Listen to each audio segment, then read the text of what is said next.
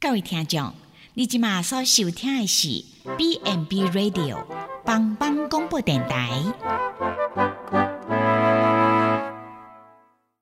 即将为您播出的是由宝珠主持的《娃娃来狗》。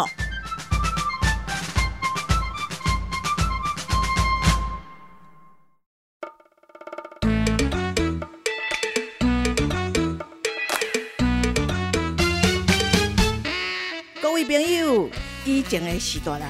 照顾咱大汉，即摆伊嘛已经老了，需要咱的帮忙。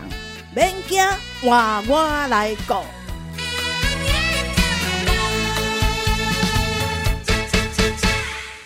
Hello，全球的听众朋友，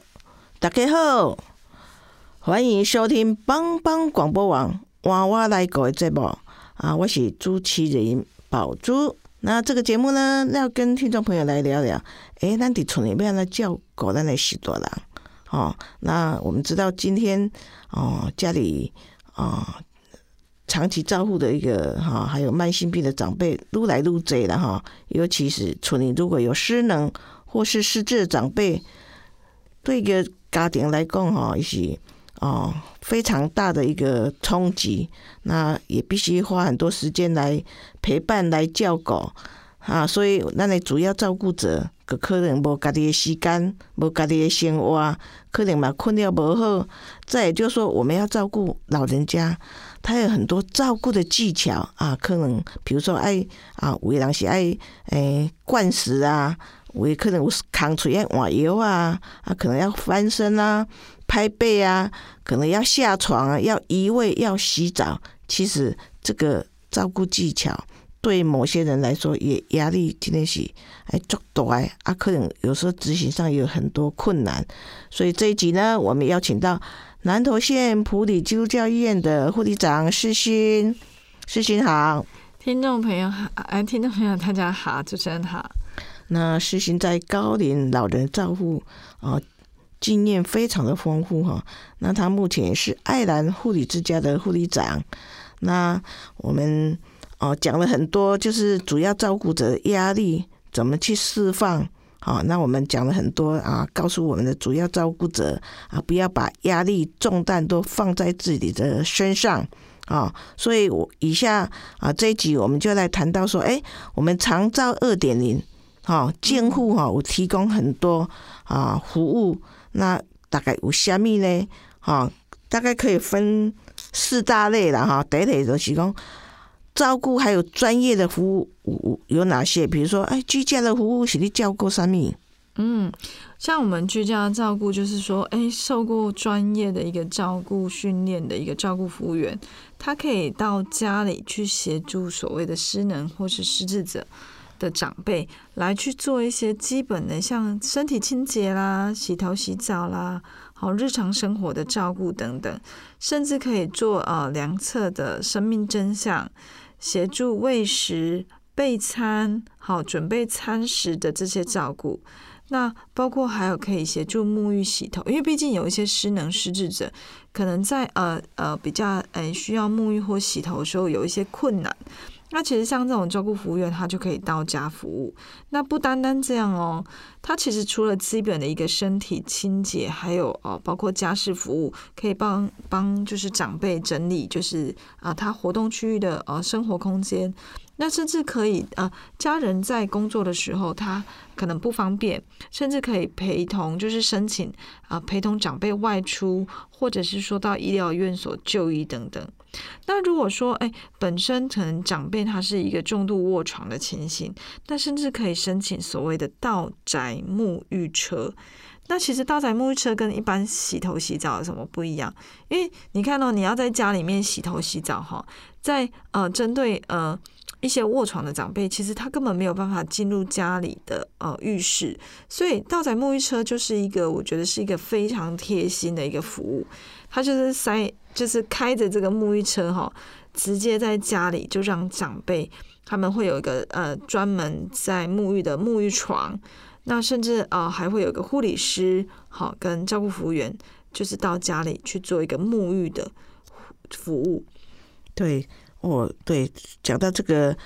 啊。道载的沐浴车哈，真的是对很多长期卧床的长辈，嗯，哦，他根本没办法到浴室去洗澡，你可能两个人、三个人也可能也很难把它推到浴室，啊，所以我们有沐浴车，沐浴车里面就是有一个洗澡床。哦，那那他可以，那还有最重要是，他有设一个护理师啊，可以帮你做一个啊沐浴的一个服务。我觉得这个是在居家照顾方面是一个很好的。那当然包括很多是啊陪同啊外出或是就医，这个也需要有人手去帮忙的哈。就是居家照顾方面，其实它的服务的范范围是蛮广的啊。在在社区呢，有哪些照顾？在社区的部分的话，其实就是呃，刚刚提到就是呃，可能呃，主要照顾者他必须要有工作，那不可能把失能者放在家里面嘛。那像这些失能或失智，他就可以被呃送到所谓的长期照顾的呃服务的一个单位来去接受服务照顾。那这样子的服务单位，就像有呃日间照顾中心、小规模多机能。好，家庭托顾的托顾家庭等等，那这些地方就可以提供所谓的日常生活照顾，甚至可以做到像健康促进。像我们知道，就是长照相农站，其实现在都是预防胜于治疗。虽然老人家都已经呃经历了可能年迈退化的过程，但是其实适度的一个健康促进的介入哦，包括运动啦，哈，认知的一个。呃呃，训练啦，哈，文康休闲的活动都可以延缓他退化的一个状况。所以呃，像呃，我们就提到说，哎，社区照顾里面就呃，像呃小规模多机能，哦，像弄长照站、日间照顾、家庭托顾中心等等。对，这是一个呃社区照顾啊。再就是说，它有很特别的哈，叫专业服务哈。比如说，哎，我知道有护健的服务，嗯，哦，现在很重视的是吞咽的训练，哦，啊，这个内容到底是怎么样呢？对，因为专业服务其实它还有包含像营养的服务，这都是属于在照护专业里面。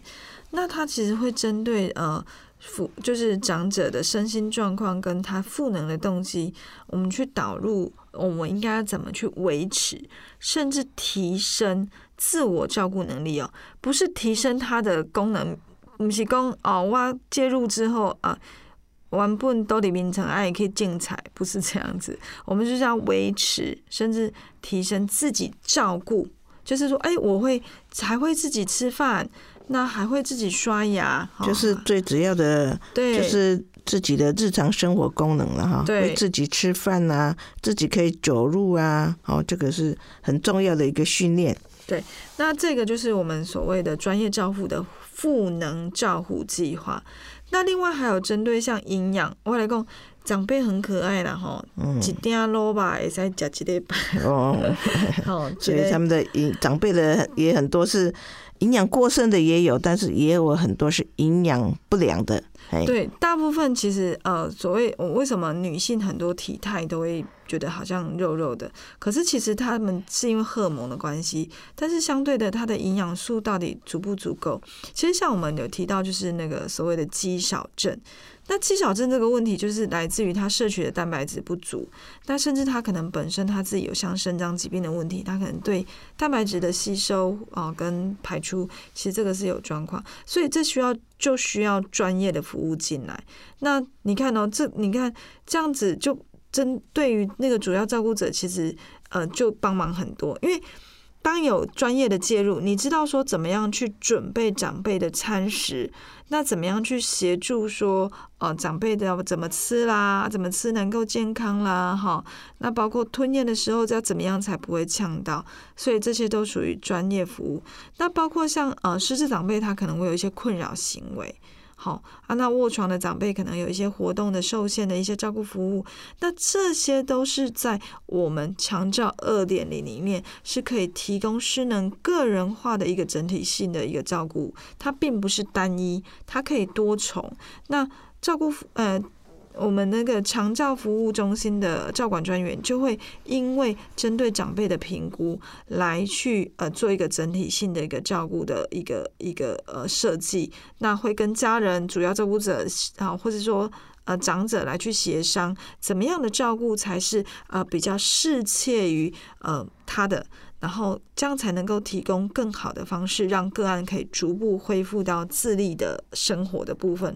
因为长辈如果自己能够自己照顾自己的，其实就减少主要照顾者的照顾负荷。对，这个重点啊，所以就是可以啊，训练长辈可以慢慢恢复自立的生活，这样子真的可以减少家庭照顾者的一个照顾的负负荷了哈，负担哈。那这个我们的服务里面还有一个叫交通的接送哈。那交通接送到底是怎么样的个案才能享受这样子的交通接送呢？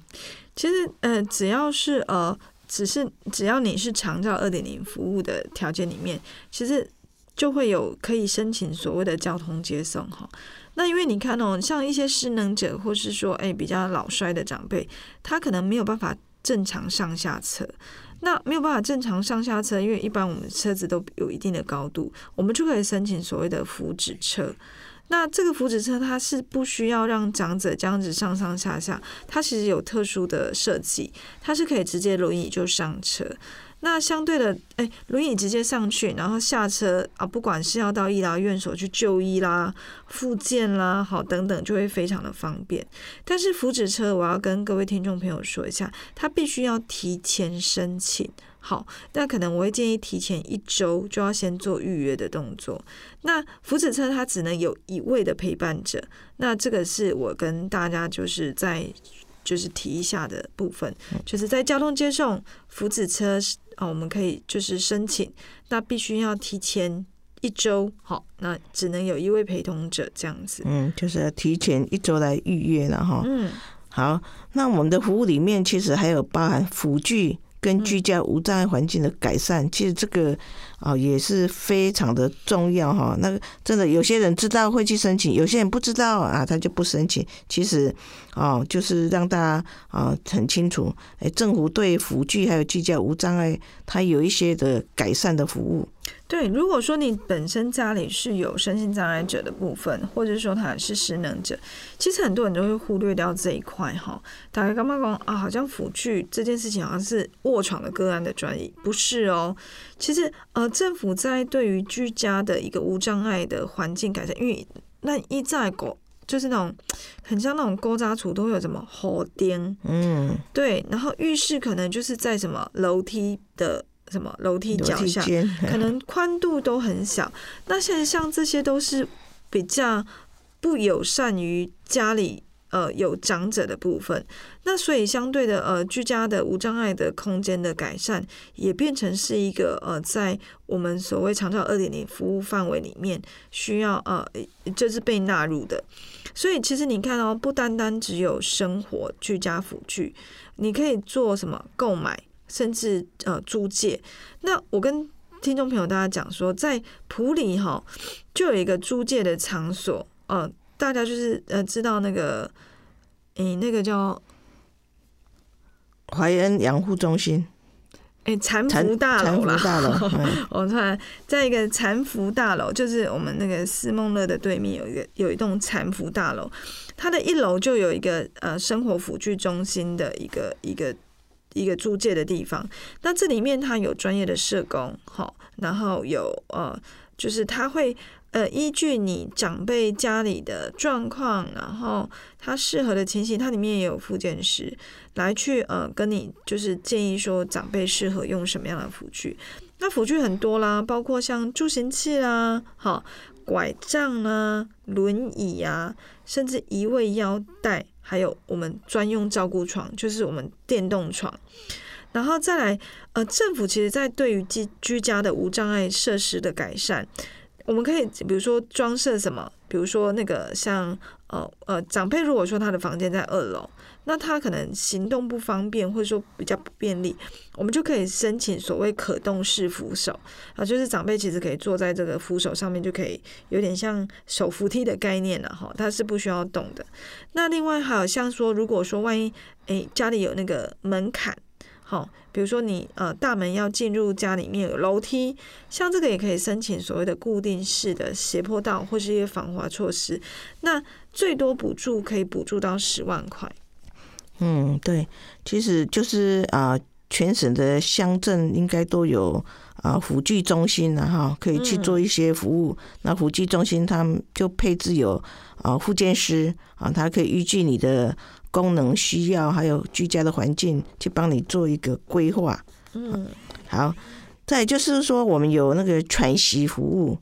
好、喘息服务，我们可能在社区啊，或者是在家里，或者在机构也可以做喘息。哦，对，像喘息服务就是最主要就是真的是针对让主要的家庭照顾者能够获得休息。那整个服务大项大概分成三种，一个叫社区的喘息服务，就是让呃个案它是可以到日间照顾中心、小规模多机能这些服务中心，或者说巷弄长照站去接受照顾。那白天的时候，就是呃，一般来讲，我们就是一到五早上可能会有一些呃，就是看呃这个照顾中心的规划，呃，是不是可以像呃有像娃娃车一样，就是到家里去做接送。那呃日间照顾中心甚至还有包含了护理的照顾了哈，然后像一些像协助洗澡啦、好进食啦、好药物的服用、活动的安排，可是还有交通接送等等。然后其实我觉得这个对于呃就是本身是一个呃在职的照顾者来说，其实帮忙非常的大。那再来一个是说居家喘息，刚刚提到是社区嘛，哈。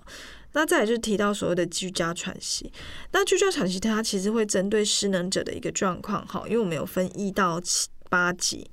那我们可以提供半天三个小时到全天六个小时这种不一样的服务阶服务时段。那这个就是由专业受过专业训练的照顾服务员到家里面去提供所谓的身体照顾服务，比如说协助如厕、沐浴，好，然后整理家务、口腔清洁、服药、翻身、拍背、陪同运动，好，甚至卧床的个案，可能有一些肢体的关节活动运动等等，这些就属于呃照顾服务员到家里去做居家喘息服务。那再来是所谓的住宿型的机构喘息服务。那机构喘息服务它就是属于是二十四小时制。那如果说像家庭照顾者，因为我本身我自己也在机构，那往往到可能就是呃呃年节的时候，诶，你看哦，你今天想要呃去拜访，可能就是呃外县市的亲友们。那你家里有一个不方便的长辈，没有办法将舟车劳顿跟你到外县市去，那其实二十四小时的照顾就是一个让家庭照顾者能够放心安置长辈的一个服务的部分。那呃，长辈就可以住宿，就是呃，到这个长照住宿型机构去接受短期的全天式的照顾。那因为它是机构喘息，所以相对的，它的呃机构人员是有呃护理师跟照顾服务员都是二十四小时制的，所以这样二十四小时制的部分，也让家属能够呃放心呃可能外出或者是说去做自己的事情。对，这个机构的喘息就是啊、呃把我们的长辈啊、就是他在啊、类似护理之家做二十四小时的照护。那原则上，政府它有啊依依据你的状况哈，可能有十四天或者二十一天的一个一个喘息的服务。那这个真的，如果是这样子，对一个主要照顾者来说哈，它可以啊减轻非常多的一个压力啊。好，我们进一段音乐，我们再来谈谈说，哎，我们的申请的流程到底是怎么样？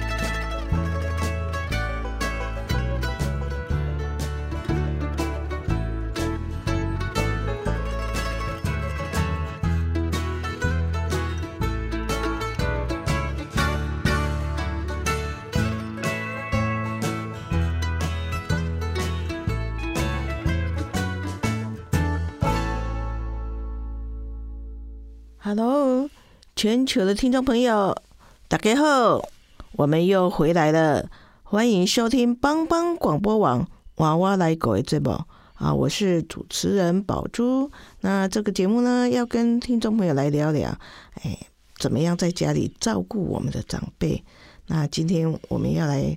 谈谈，哎，家里如果有失能或失智的长辈，对家庭来说，他会带来很大的冲击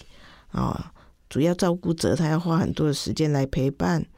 那可能就没办法拥有自己的生活。那，嗯，在睡眠方面可能有不会睡得很好。那可能你要照顾有一些技巧，那你可能啊不熟悉，比如说你要灌食，你又要换药，你可能要拍背，你可能要抽痰。有可能你要协助他下床等等，都会让我们照顾者感到压力非常的大。所以这一集呢，我们就邀请到南投县普里基督教医院的护理长世勋，世勋好，主持人好，全球听众朋友大家好。那世勋在啊高龄老人照顾方面的经验非常的丰富哈。那他目前也是爱兰护理之家的护理长。那我们来谈谈这个。啊，主要照顾者怎么样来释放压力哈？那我们刚刚提到都是哎，政府的一些啊资源哈，照顾的资源可以啊让我们去使用啊，可以让我们的啊可以啊舒压一下我们的压力哈。那其实，在社会上也有很多啊资源可以去啊取得的哈。比如说，哎，在医疗系统上面有什么样的服务呢？嗯。那我先跟大家讲一下，说，呃，其实，呃，我们分成比较大类。那因为我们这次讲的主题其实是针对主要照顾者嘛，那我觉得我还是要特别强调一下，因为目前家庭照顾者他可以使用的社会资源，哈，呃，可以去搜寻，就是呃，中华民国家庭照顾者关怀总会。那这个总会，它其实我们称我们称之为家总，好，家庭的家。总会的总，哈，它是目前全国第一个倡导家庭照顾者权益，而且提供服务的一个非营利组织。那我觉得这个它就是呃，针对你本身是家庭照顾者，因为我们刚刚提到的一些像社会长照二点零的服务，它很多大多都还是来自于啊，是针对个案的部分。但是呃，这个资源它是针对家庭照顾者的一个权益。然后，呃，他可以适时的提供一些协助。那刚刚主持人提到说，哎，其实协呃不单单只有这些，还有像医疗系统里面，像我们呃医院就会有呃到医院其实都会有设置所谓的出院准备服务的小组。那很多人其实面临到说，哎，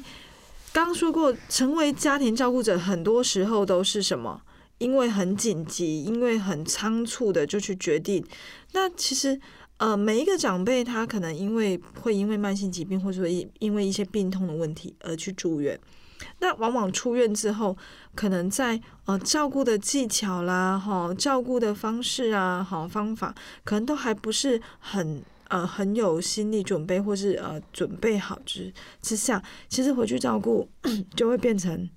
会有一些状况。那像在医疗系统里面，呃，每家医院其实都会有准备，就是呃出院准备服务小组。就像呃每一位长辈，他可能就是因为退化，因为慢性疾病的问题，可能去面临到啊会有住院的状况。但往往你看出院之后，呃，刚刚其实提到说，哎，其实这些家庭照顾者往往都是什么临时上阵，然后呃突然接收到说，哎。长辈要人家照顾了，那那那就由你好了。可是，在自己身心跟一个技巧照顾技巧都还没准备充足的状况之下，其实出院准备服务就是一个很好的一个介入。那出院准备服务的部分就会去呃，护理人员就会去评估长辈他目前最呃适切的一个照顾的一个方式。那评估完之后，就会将这样的资料呃。跟家人做协商，到底是要用所谓的呃居家服务啦，还是居家护理啊，还是机构喘息服务等等。那他就会将这个资料送到哦当地的县市政府里面去做一个申请，那来去做一个说，哎，不会因为长辈出了院，那反而变成家人之间可能焦头烂额或是手忙脚乱等等。但甚至医疗呃的机构里面还有一些像社工哦社工室，那社工室它其实它也也能够呃很世界去妥善的去呃针对一些像。呃，服务的部分的一个一个洽询，好，然后它相关的也会有一些像你需要安养啊、护理的一些资源的来去做咨询的部分。那这个是在医疗系统里面，嗯，所以医疗系统里面，其实在医院有很重要的，好，对于家属我觉得帮助很大，就是出院准备服务的一个小组的协助，就是你在出院了以后，哦，他可能你需要。啊，居家服务啦，啊，或是啊，呃，管路的照顾啦，他会帮你做一个转介啊，所以我们就是要善加利用啊。在卫政系统啊，会有哪些的一个啊，哪些方面的帮忙呢？那比较明确的卫政系统的话，就是呃，像当呃，你你的县市政府的卫生局啊，哈，那卫生局它其实它像有一些长照服务的科系。那还有一些像呃长照服务的管理啊，身心障碍手册的呃申请啊、核发啦，还有喘息服务、居家服务的一个一个一个服务的一个核发的部分。嗯，就是啊，卫生系统里面啊，卫生局它就负责，它有一个长我们的长照管理中心哈，嗯啊，我们很多资源就要透过啊长照中心啊来去做申请啊。啊，包包含的喘息服务啊，那社政系统呢？啊，它有一个一个经济辅助哈，比如如果你经济很有困难的话，你可能就就会去寻寻找社会局的二科。嗯，像有一些呃，像呃，急难救助啦，好，社会救助啦，好这些。那像社会局的，还有像呃，有一些像老人福利。然后像身心障碍者的福利等等，那除了这一些之外，哈，包括你的区公所的社会课或者是民政课，这些都是可以作为你的社政系统的一些经济扶持的一个一个一个呃一个一个好的一个资源来源，这样子。嗯，那老人福利的机构会有哪些帮忙呢？那像老人福利的部分，像有一些像长青综合的一个服务中心哦，就是我们的老人日托，好，就有点像托老所。那还有一些像老人的一些呃用品展示、文康活动，或者说失智老人的通报的，像呃防走私的手链等等。那还有像其他的像居家服务啦、餐饮服务、老人保护专线，或者说老人照顾管理中心等等。嗯。那还有一些身心障碍的福利系统可以寻求资源。对，那像身心障碍者的部分就可以呃有像临时的短期的一个照顾服务，那还有像居家服务、交通服务，或是说富康公车的一个一个一个转介这样子。哦，那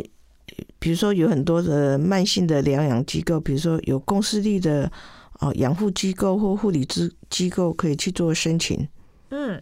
就像哦，我们刚刚有分说，哎，它是安养啦，还是复健啦，哈，养护啦，好，护理护理之家等等，这些也是一个呃，可以支持主要照顾者的一个，让长辈可以安心哦照顾的一个地方，这样子。嗯，那刚那个护理长有介绍过说，我们啊在台湾有一个家庭照顾者的关怀协会，其实它有啊。很多的资源可以去做啊协助的，嗯，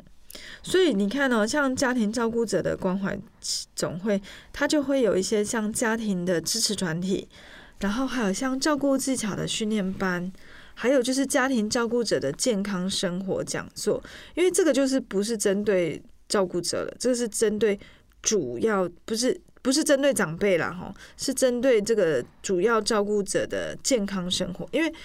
其实我们谈了这么多，其实重点就是在说，家庭照顾者只要身心灵健康了，我们才有办法好好的提供我们的照顾。那所以像一些舒压课程啦，好照顾工作坊，这些都是在家庭照顾总会里面，它可以提供的一个资源。对，刚啊，护理护理长讲的重点就是说，哎，我们啊主要照顾者必须他家己够后，我才有能力去照顾别人。嗯，哦，所以啊，当然你长期在照顾这个啊老人家的时候，你的心理上、生理上。都会慢慢出现一些问题，那你一定要去寻求好外面的资源，比如说支持团体啊，就是跟你同样啊相狂情境的人，大家啊聚在一起可以互相聊聊啊，把你啊分享你的照顾经验啊，分享你的压力和一些释放，那甚至他有一个啊怎么样照顾的技巧的一个训练班。啊，我觉得这个是啊非常好的一个一个协会，大家可以去寻求帮忙的啊。嗯，好，那哎有一个问题哈，我们一直讲到喘息喘息嘛哈，那现在就是哎我的我的朋友哈，他的爸爸妈妈哈已经有请外劳了，那他还可以用到喘息的服务吗？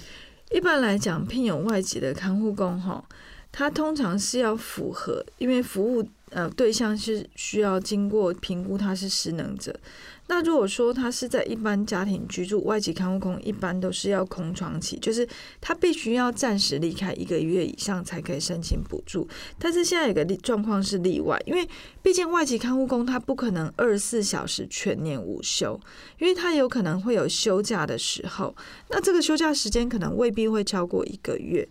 那这时候就可以用自费的方式去聘雇照顾服务员到家里服务。那另外还有个状况哈，是可以被县市政府呃中心来去做呃一个服务补助的部分，就是如果你的长辈他本身的失能等级是七到八级，而且是独居，就是说只有长辈跟外籍看护工是同住，但是外籍看护工要请假。那另外一个就是说，当这个外籍看护工请假的时候，你的主要照顾者是七十岁以上的长照的长辈的话，呃，其实这个就可以被排除说要空窗期一个月的那个部分，就是这个其实是可以呃跟听众朋友大家宣导一下，这个跟往年呃可能长到一点点的时候是不一样的，因为呃家呃。外籍看护工他可能也有休息的时间，那往往这样休息的时间呢，就变成说，哎，其实其他的家人又没有办法闲置照顾的时候，这时候他就可以符合所谓的申请喘息服务的部分。嗯，好，那好，我们最后啊，我们请护理长来总结一下了哈，我们主要照顾者的压力的一个释放，好。我就是要跟听众朋友再很慎重的说一下，我们要必须非常清楚照顾互助的概念。那什么叫照顾互助？就是呃，我是主要照顾者，那受到照顾者他之所以能够维持延续生命，甚至仰赖照顾者的协助来去支持。那如果照顾者倒下了呢？被接受照顾者就是长者，他其实也不能够获得妥善的照顾，所以其实支持主要照顾者，那不要去说一些负面或者质疑的话，要知道说退化其实是一个无法避免的过程，我们只能维持，甚至让他的。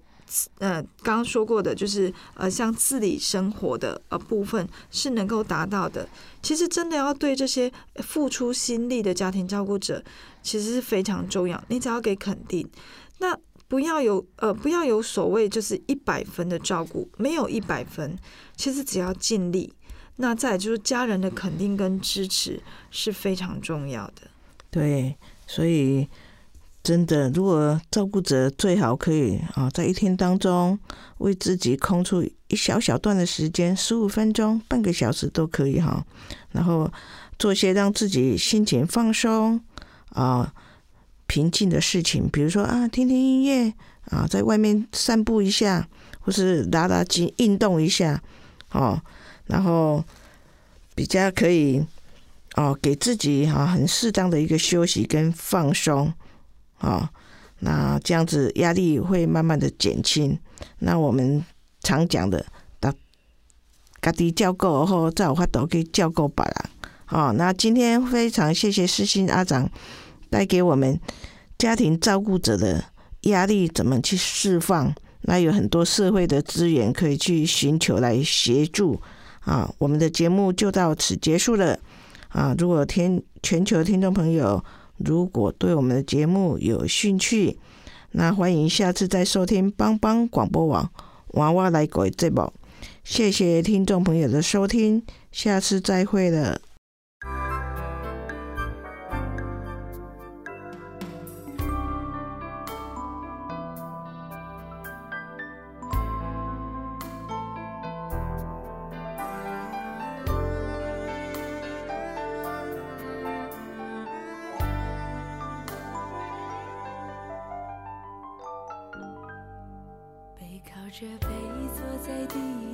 毯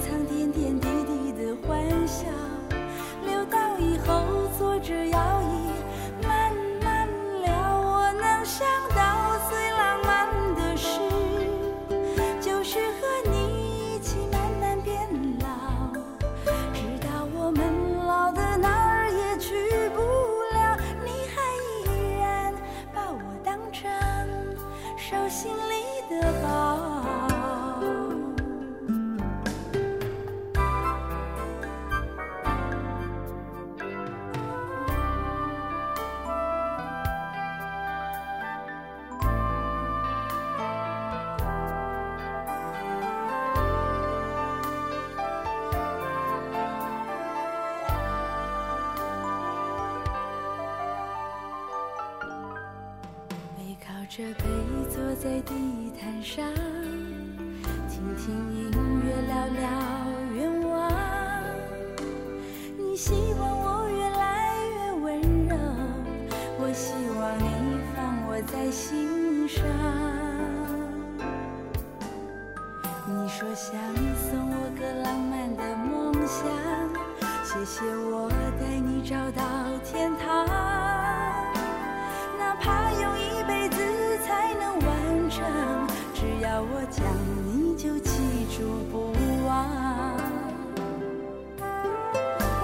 想